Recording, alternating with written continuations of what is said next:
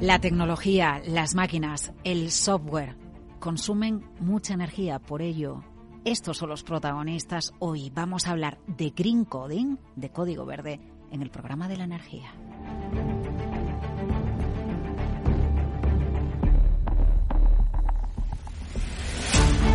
El programa de la energía con Laura Blanco.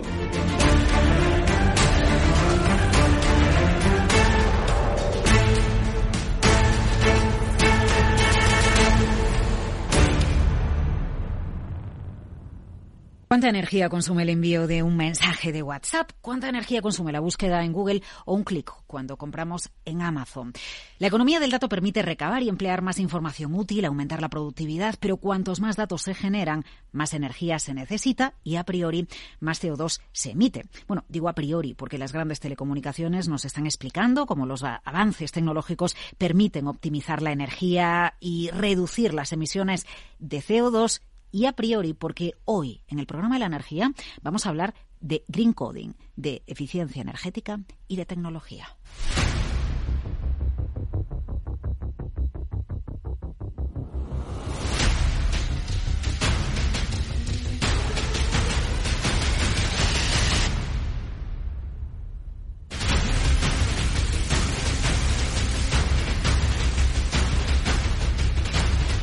Desde que sabía que Joan Torras, director de industria de GFT, iba a venir al programa de la energía, a los estudios de Capital Radio, hay una pregunta que me bombardea la cabeza cada vez que escribo un WhatsApp. ¿Cuántas emisiones de CO2 genera el envío de un mensaje de WhatsApp? Bueno, da igual. O una búsqueda eh, en Google o un clic cuando compro online. Joan Torras, desde GFT, gracias por acompañarnos en Capital Radio. ¿Qué tal? Ah, gracias a vosotros. Buenos días. Eh, cada gesto que tenemos, cada acto que cometemos en eh, nuestra relación con la tecnología como usuarios o como empresa emite CO2, consume energía. Ese es nuestro punto de partida. Eh, exactamente. Es decir, um, nada es uh, gratis, digamos. Uh, cualquier cosa que uh, realizas necesita energía para funcionar. Por tanto, evidentemente, como usuarios, cualquier interacción que hagamos tiene un consumo. Eh, y ahí es donde entra el green coding.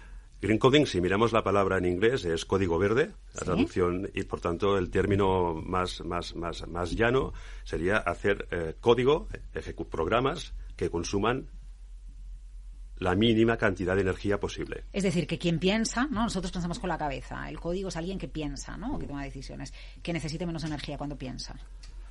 Cuando piensa o cuando ejecute las órdenes que tú le das. Utilizando la palabra pensar, pensar implica inteligencia. Evidentemente hay una parte del software que es la inteligencia artificial y evidentemente estos, estos, estos elementos, estos algoritmos consumen mucha energía. Por lo tanto, pensar, sí, hay parte del código que no piensa, ejecuta lo que tú le dices. Me explico, en los dos casos, que consuma lo mínimo posible. ¿Desde cuándo se hace green coding? ¿Este es un término nuevo? ¿Este es un término que nos acompaña de siempre? El green coding tiene, eh, aumenta de fuerza en el momento en que el cambio climático también es un mm. tema que nos preocupa a todos.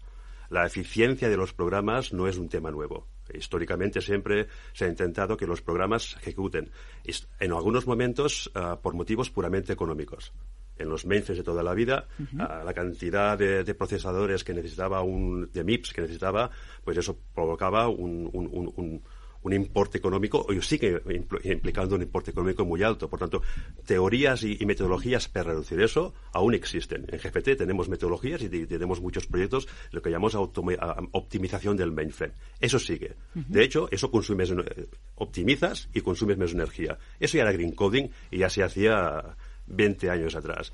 Sí que es verdad que ha habido un momento donde todo lo que es la energía ha sido barata e incluso ah, la maquinaria que ejecutamos, los ordenadores, han sido muy baratos.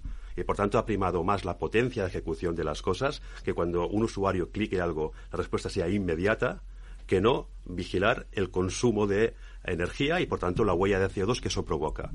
En el contexto actual eso ha cambiado.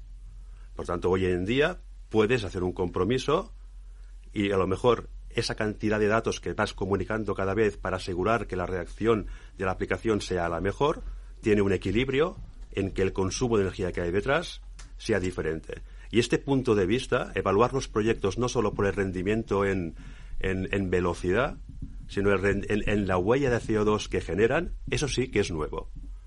Green coding se refiere básicamente a lo que es el código En GFT ampliamos el concepto Green Coding a una visión más holística de todo el ciclo de vida de los programas. Los programas consumen cuando se ejecutan, pero también cuando se generan en la programación.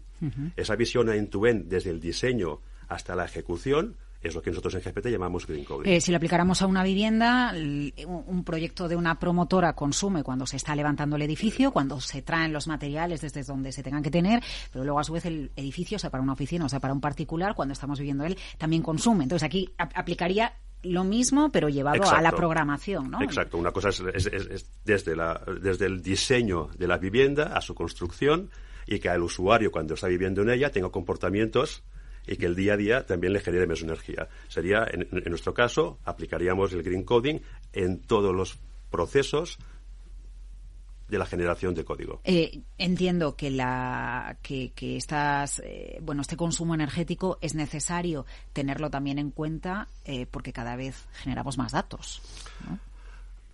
Cada vez generamos más datos y cada vez los utilizamos más. Es decir, la generación de datos es una cosa. de las partes que generan hoy en día más consumo eléctrico son los algoritmos de inteligencia artificial. Es decir, por un lado es el dato y cómo se genera, pero luego cómo ese dato le estás buscando inteligencia o ese dato cómo le estás sacando un partido para generar nuevos hábitos al usuario. Es decir, recopilar el dato, almacenar el dato, estudiar el dato necesita un consumo de energía. Exacto. Y eso lo hace el software. Exacto. Hoy en día, este consumo de software que tú mencionas es responsable del 10% del consumo mundial de energía. Anda, 10. Sí. más, que un sector como el textil. Ah, no te sabría decir absolutamente cuánto consume, pero el 10% del consumo mundial está relacionado a la ejecución digital ah, de programas y es un consumo, evidentemente, con el mundo como está evolucionando. Y en el consumo, por ejemplo, insisto mucho en el tema de la inteligencia artificial, ese consumo se prevé que vaya aumentando. No te puedo decir que exponencialmente, pero ese 10 irá, irá en aumento. Vamos a poner ejemplos, vamos a, hacerlo práctico para el oyente. Eh, ¿Cuánto consume buscar en Google? Cada búsqueda individual de Google, ah, si lo medimos en gramos de CO2, es 0,09 ah, gramos de CO2, consume energía que equivale a la generación de 0,9. El consumo de energía en sí, el problema es que la energía actualmente en el planeta genera una huella de carbono. Exacto. Me explico. Si tuviéramos energía verde o uh, ah, 100%, me explico, podríamos incluso volver al, al, al, paradigma de energía barata, abundante. Mm. Por tanto... Sí, pero sabemos, está eh, Alemania, Reino Unido están quemando carbón, estamos usando gas para el ciclo combinado eh, los días que no hay viento, es decir, los días que, que, se necesita que eh, mi búsqueda en Google me dé el resultado o que voy a la oficina del banco ¿no? y quiero ver algún extracto o me voy al cajero, estoy consumiendo y ese día el mix energético a lo mejor no es renovable, deja huella de carbono. Y por, eso la respuesta que te doy no es en energía, sino en el impacto en huella de carbono que esa actividad que me has pedido genera. Por tanto, cada búsqueda en Google genera 0,09 grados de CO2 a la atmósfera. Si tú lo, lo, comparas con ah, los 5,6 ah, billones de búsquedas que se hacen en Google, al final del año, esto para neutralizar este CO2 deberíamos plantar 18 millones de árboles.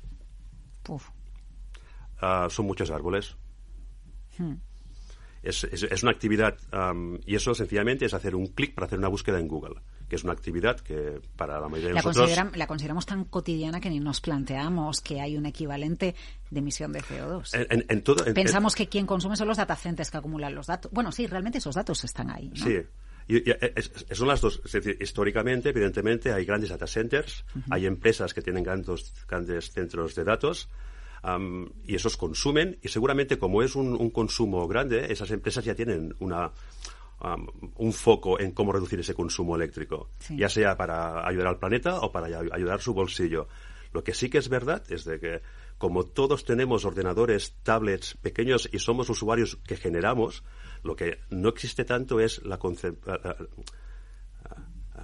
la concepción individual del impacto que cada cosa que hacemos pequeña tiene en el conjunto. No sé si me he explicado. Eh, perfectamente, porque en esta crisis energética le recordamos a los niños en casa, apaga la luz del pasillo, no la dejes encendida, pero no tenemos la idea de, bueno, si esto me sobra, no me bajo esta película de Netflix o si esto me sobra, no lo busco, ¿no? Que sería un poco el equivalente a tener la luz del pasillo apagada. Y es exacto, o lo, de si te estás lavando los dientes, pues cierra el grifo. Pues hoy en día, cuando uno está mirando una película en Netflix, ah, hay, hay, actitudes que puedes tener en el consumo de la película, pues que tienen un impacto, no es gratis.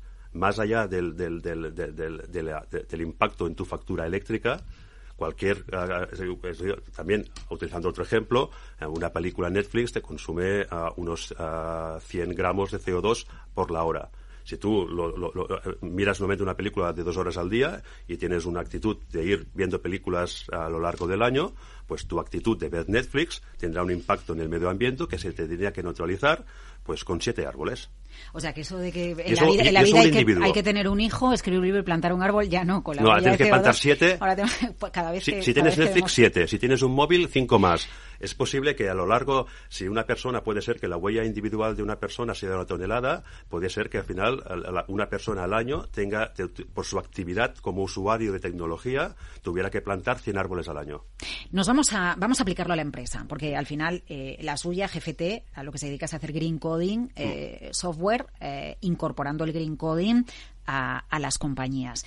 estoy pensando, bueno, luego, si nos da tiempo, hablamos de los programadores, pero eh, estoy hablando o estoy pensando, por un lado, en el coste que supone para una empresa, pero sabiendo lo que viene porque eh, la necesidad de ir siendo neutral en carbono son objetivos que se están marcando todas las empresas de todos los sectores, no solo las del sector de la energía, y porque de manera paulatina también todos los sectores se van a ir incorporando al mercado de emisiones de derechos de CO2, lo cual quiere decir que todos los sectores tienen que ir incorporando políticas de reducción de emisiones de CO2 que de la mano lo que lleva es una reducción del uso de energía. Es decir, el green coding quizás está eh, aplica más al día a día de una empresa, no sé si pequeña, multinacional seguro, de lo que a lo mejor pensamos a priori, ¿no? las empresas tienen, y cada día más, se están, todo el mundo está ahora teniendo sus directores de sostenibilidad, sus departamentos de sostenibilidad, se generan sus memorias de sostenibilidad al final del año para explicar al mundo um, cuáles son sus objetivos de, también pues de ayudar al planeta en esos objetivos, pues uh, en, industrias, pues uh, recogen el, consumo de agua, uh, la movilidad, como el transporte interno lo van a mover a, movilidad eléctrica. En, toda esa responsabilidad corporativa de la empresa hay una parte que es en la ejecución ah, ah, de su parte digital. Esa, responsabilidad en, disminuir el consumo eléctrico por la parte ah, de la ejecución de sus programas es lo que la metodología Green Coding ataca. Es decir, y la empresa de una forma holística, cuando se presenta al mercado, al mundo, y evitar también los conceptos más de greenwashing, digamos, es decir, hay una parte de lo que consumes que no tienes que omitir porque realmente es importante y va creciendo. Hmm. Entonces, en GPT la metodología lo que intenta aplicar es una metodología donde tú puedas medir ah, y, analizar y, planificar de forma correcta en qué aspectos en tu, en tu empresa concretamente pues tiene sentido esa mejora y dónde realmente puedes alcanzar. Nosotros estamos ah, obteniendo mejoras ah, en el consumo eléctrico por la parte digital, básicamente de entre un 20 y un 50% después del programa. Eh, por lo cual es un, es, es, un, es un concepto que tiene sentido y además, como siempre, es decir, la sostenibilidad la puedes hacer porque es un bien para el planeta, pero también la puedes hacer porque es un ahorro Ah, económico para ti. Eh, la clave es optimizar los momentos de consumo. ¿Dónde está, si, si, eh, si yo le pidiera el ingrediente secreto para que el green coding consiga ahorrar entre ese, esa horquilla que usted me da de entre el 20 y el 50%, seguro que depende del sector, depende del software que, que necesite la empresa en concreta con la que ustedes trabajen, pero tiene que haber algo que sea un nexo de unión, ¿no? En todo. A ver, Depende mucho, es decir, depende, depende mucho de, es decir, nosotros lo que tenemos que hacer es como en cualquier proyecto de transformación, primero entrar y hacer un análisis de cómo está la situación. Y en base de esto veremos si, la, si, si, el problema del consumo está más en la, en la transmisión de datos, en, el, en, la ejecución de los programas, o si, si, si en tu programario Ah, básicamente tienes mucha parte de, toda la parte web, más del canal digital, si también está en, que, en, que los consumos de tu parte, lo que sería el usuario en su casa, con su tablet, con su, pues ahí esa parte tienes que, optimizarla. Yo no diría que hay, que hay una fórmula conjunta. y también analizamos en los procesos internos, toda tu gente, todos los equipos de diseñadores, todos tus equipos de programadores, qué están invirtiendo en energía para generar tu software. Si no solo es en ejecución, cuando observamos en el mundo real esos programas cómo están ejecutándose, sino también cómo tú estás llegando para allá. Entonces, ah, puede ser que tengas y las y las y las y para alcanzar el 50% tienes que mirarlo de forma holística.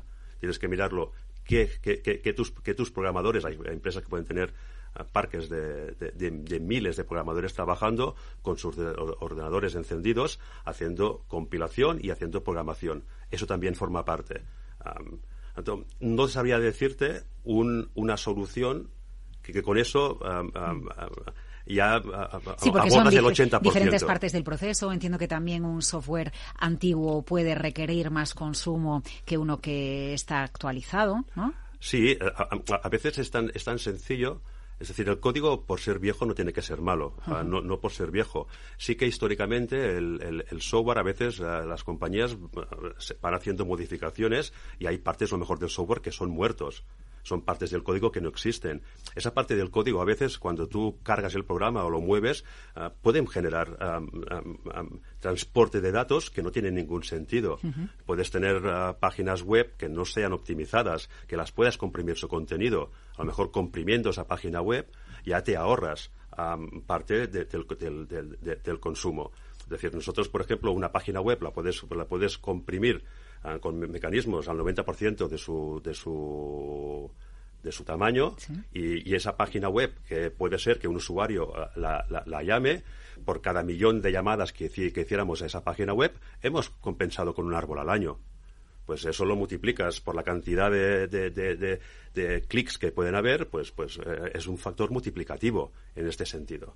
Y, lo mismo, tú puedes tener, por ejemplo, aplicaciones de que lo mejor, mira, la aplicación del móvil se me levanta en dos segundos. Si nosotros conseguimos que esa aplicación del móvil, en lugar de levantarse en, un, en dos, se levante en uno, ese segundo que hemos ahorrado al mundo, pues en cada millón de veces que alguien levante esa aplicación, habremos ahorrado CO2 a la atmósfera equivalente a ir en coche de Madrid a Santiago. Por, lo tanto, es, es decir, en estos casos, la mejora no sería para la empresa, sería para el conjunto del planeta. ¿Me explico? Pero, pero en el fondo es la, mejora para todos. ¿El green coding está regulado de alguna manera? ¿Es algo voluntario? que el, concepto green coding eh, es un concepto open y por tanto no está regulado es un concepto de, más con conceptos de open source, eh, digamos, donde son, son, son tendencias eh, de pensamiento que, que, que, van atrayendo. lo bueno es que hoy en día, lo comentaba, en un mundo de, donde el talento escasea, pero también hay mucho talento, pues la, la, atracción que tiene el concepto green coding para los expertos en tecnología va en aumento. Por lo tanto, grandes ah, líderes de pensamiento en el mundo de la tecnología están entrando en el concepto green coding. Porque al final la motivación es que les interesa esa misma motivación que hace que esto sea un conjunto de mentes pensantes que va evolucionando y que es donde el punto de partida que GFT ha utilizado para hacer esta metodología y atacar de una forma más tangible esta, esta realidad a, los clientes, nos hemos dado cuenta que también ha sido un, motivo de, atracción de talento para nosotros. Trabajar con Green Coding, que la gente cuando aprende lenguajes de programación, aparte de eh, saber programar, sepan cómo lo que ellos producen, su creación, tenga el mínimo impacto en CO2 se ha convertido en algo que interesa. Eh, y, de esto se avanza, o sobre estos estudios se avanza en el, en, el laboratorio que ustedes tienen en Barcelona. El, laboratorio que tenemos en Barcelona es, un, es, es, es un resultado de una actividad constante de ir analizando el mercado que hay y que va saliendo. En ese laboratorio ah, eh, tenemos avances de inteligencia artificial. un ah, ejemplo, pónganos un ejemplo. A ver, que para usted será el día a día, pero para nosotros un ejemplo de lo que tenemos, por ejemplo, en el de Lo que se puede, de, lo que, de lo que se está trabajando, ¿no? De lo que podríamos llegar a tener en, nuestro día a día. Por ejemplo, en el, estamos trabajando en el, en el laboratorio. Eh, el laboratorio también eh, trabajamos conjuntamente con empresas. Nosotros, en ese sentido, no, no son ideas brillantes, y, sino que lo hacemos aplicado a, a, proyectos y empresas reales, lo que pasa es que utilizamos para invertir nuestro talento en a ver cómo podíamos. Un ejemplo claro que tenemos ahora, que para mí es interesante, que no es energía, pero también es sostenibilidad, es lo que estamos haciendo para intentar mejorar y hacer acciones contra la ley de desperdicio alimentario. Por ejemplo, un ejemplo que tenemos, que para mí es un ejemplo bonito, es lo que es la nevera, la nevera inteligente. Nevera no la, no, la de casa, sino los, los, muebles refrigerados que exponemos productos en los supermercados, de los cuales hay, hay tantos. Esto, eh, eh, es decir, ahí, por un lado, tenemos el control de energía para que consuma menos y adaptamos la temperatura y el motor, pero eso básicamente tampoco es que sea tan, tan, tan novedoso, pero sí que tenemos neveras sensorizadas con cámaras y con, y con, y con etiquetas inteligentes para, para, para tener en control de la fecha de caducidad de los productos. Y en base de esa fecha de caducidad de los productos, automáticamente con algoritmos adaptar el precio de forma automática para hacer acciones para que ese producto no caduque y que se además se consuma. que se consuma. Eso además aparte de que ayudará a, reducir el desperdicio alimentario. Además, eh, en el año que viene sale la ley y, por tanto, eso, si no haces nada al respecto, el gobierno te penalizará. Eh, y tendrás multas por eso. Pero eso, es un, ejercicio que ya hicimos el año pasado, donde intentamos ver cómo la tecnología, en este caso, pues ah, sensórica, cámaras, ah, inspección visual por parte de las cámaras, algoritmos de inteligencia artificial, se pueden aplicar a algo que ayude al mundo. En este caso, que ah, se, tiren menos productos. Eh, es, es, un ejemplo de los muchos que podríamos mm. contar. Jean Torras, director de industria de GFT, Qué interesante conocer el green coding, cómo se aplica, cómo lo hacen ustedes, cómo ayudan a reducir la huella de carbono. Gracias por acompañarnos en el programa de la Muchas gracias a vosotros por vuestro tiempo. Hola Luz te ofrece esta sección. Súmate a la revolución de los tejados de Hola Luz. Hacia un futuro más verde. Bueno, año nuevo, vida nueva y Laura Eras. Hay que ponerse más verdes de cara al nuevo año. hoy llevamos a examen, hoy te va a gustar este tema, porque hoy llevamos a examen. No, a mí me gustan todos, ¿eh? todos, pero este te va a gustar todavía más porque hay unos datos, hay unos datos que te vas a, te vas a quedar loca. Llevamos a examen la eficiencia energética de la Nochevieja y de las campanadas, porque no lo habíamos pensado nunca, pero media población sintonizando la televisión a la misma hora ¿Cuántos kilovatios hora consumimos? Nos lo explica Miguel Aguado, de, director de la consultora BIF Sostenible más de la mitad o en el entorno de la mitad de la población española. Eso tiene un consumo de 300 millones de kilovatios hora, que es una barbaridad para tan poco tiempo, pero es verdad que nos juntamos muy pocas veces tantos en, el mismo momento para hacer lo mismo. Y esto es lo que equivale, tiene una equivalencia también muy importante. Y en ese rato, en esos 20 minutos, 10 antes y 10 después, vamos a consumir tanta energía eléctrica solo con nuestro televisor, lo mismo que la ciudad de Oviedo durante un mes. Esto ver la tele, pero ¿y las uvas que consumimos? ¿Son energéticamente eficientes también? que son más de 2 millones de kilos, 2 millones 197 mil eh, kilos de uvas durante la noche de esas 12 campanadas, que es la media de lo que estamos consumiendo, ya solamente en agua estaríamos consumiendo el equivalente a 326 piscinas olímpicas. Y aunque es cierto que no tienen un traslado muy lejano, sí que hay unas emisiones de CO2 eh, en conjunto por toda esa producción de, de las uvas que vamos a consumir, una cosa buena es que las uvas que comemos los españoles se producen en España, entonces claro, no hay tanto transporte.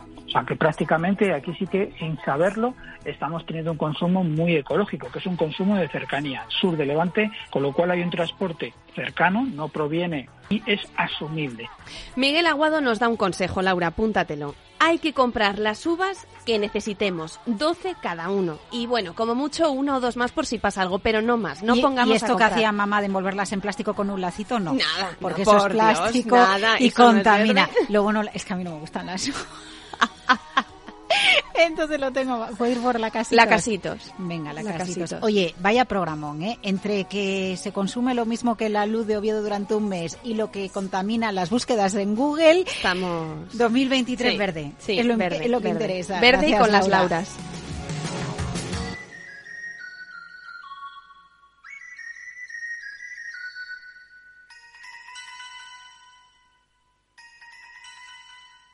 Hola Luz te ha ofrecido esta sección.